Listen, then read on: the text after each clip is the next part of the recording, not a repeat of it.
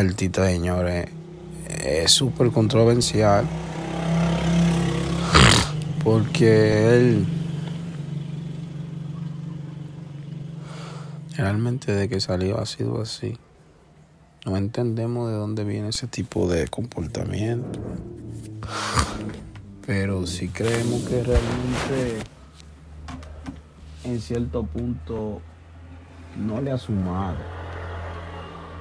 Porque porque